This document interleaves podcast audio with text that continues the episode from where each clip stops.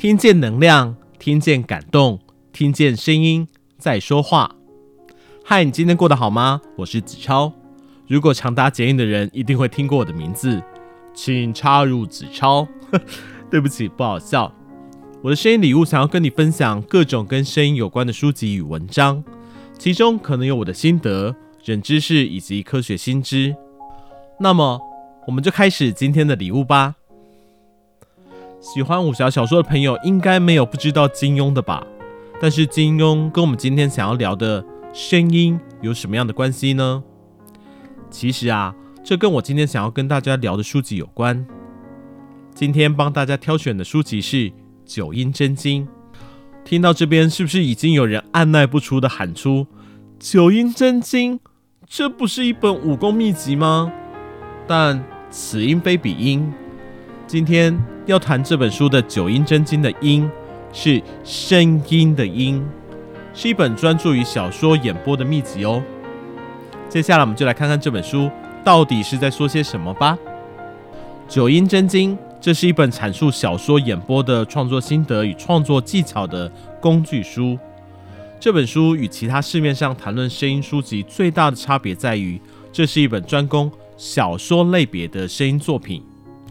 书中章节的编排方式也如同武功秘籍一般，依据基础功法与内功心法到最后的招式呈现，目的就是让你在有声书的小说类别当中多一点点不同感受的呈现。我想从里面呢挑选一篇功法与一篇心法来跟大家分享。首先要介绍的是功法三，何谓好声音？首先为你介绍的是基础功法篇当中的何谓好声音，帮你找到你的绝世好剑。书中聊到，如果每个转述小说、录制有声书的人，我们都把它当作剑客来看，那么闯荡江湖时靠的就是声音这把利剑。想要一剑江湖，就必须要有一把好剑才可以，而这一把绝世好剑。就是你的声音。什么是好听的声音呢？我想这个问题去问一百个人，就会有超过一百种的答案。这个问题的答案，你也可以问问你自己。本书有聊到一个较为科学的发声状态，也许你可以参考一下。书中提到的好声音状态是：精神状态相对积极，喉头稳定并相对的放松，声带。松弛有度，高中低频的共鸣相对均衡，并且能够做到提、打、挺、松这四个字，也就是提笑肌、打开牙关、挺上颚以及松开下巴等四种状态。另外，作者还分享了一些用声的小经验，我挑选几点跟大家分享。如果你有在录制声音作品，应该也有所帮助。第一点，切勿压嗓。没有训练过的声音，如果是刻意的挤压声音，对你的声带来说，恐怕会是一种慢性自杀。第二点，一般声带会比身体晚醒一个小时左右，所以一早起床，先不要发出过强的声音，可以先发出气泡音，比如像是。这样的状态，让喉咙成为一个最舒服的状态，逐渐到发出比较强的声音。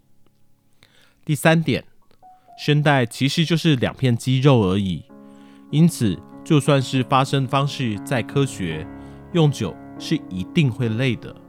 因此，保持水分跟适当的休息是非常重要的。最后。不要轻易的相信偏方，该看医生的时候就不要跟了，赶快去看医生吧。接下来我们来聊聊内功心法篇的心法八：留白。留白是东方艺术作品中很常见的表现方式，目的是为了让观赏者能有更多的想象空间。这个心法对于声音表达或是小说录播来说是非常重要的。人们在聆听有声书时，是需要时间反应、理解和消化的。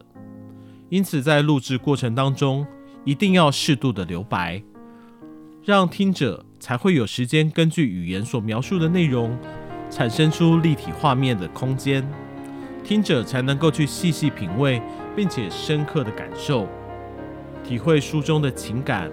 大量的留白，可以给听者充分的时间发挥。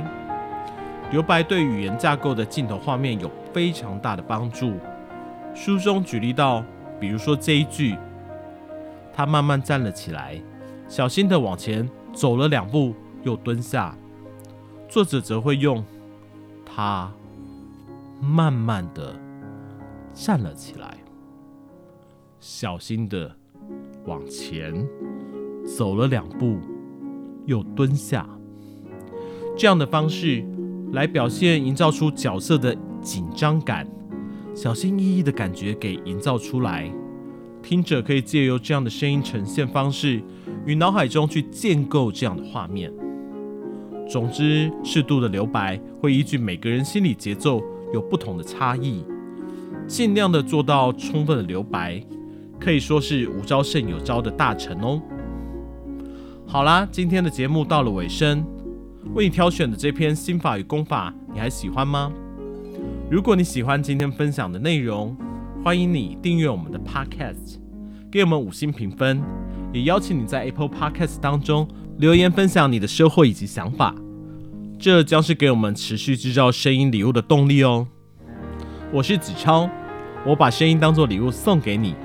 也希望听到你回馈的声音，声音的一百个礼物，我们下次见。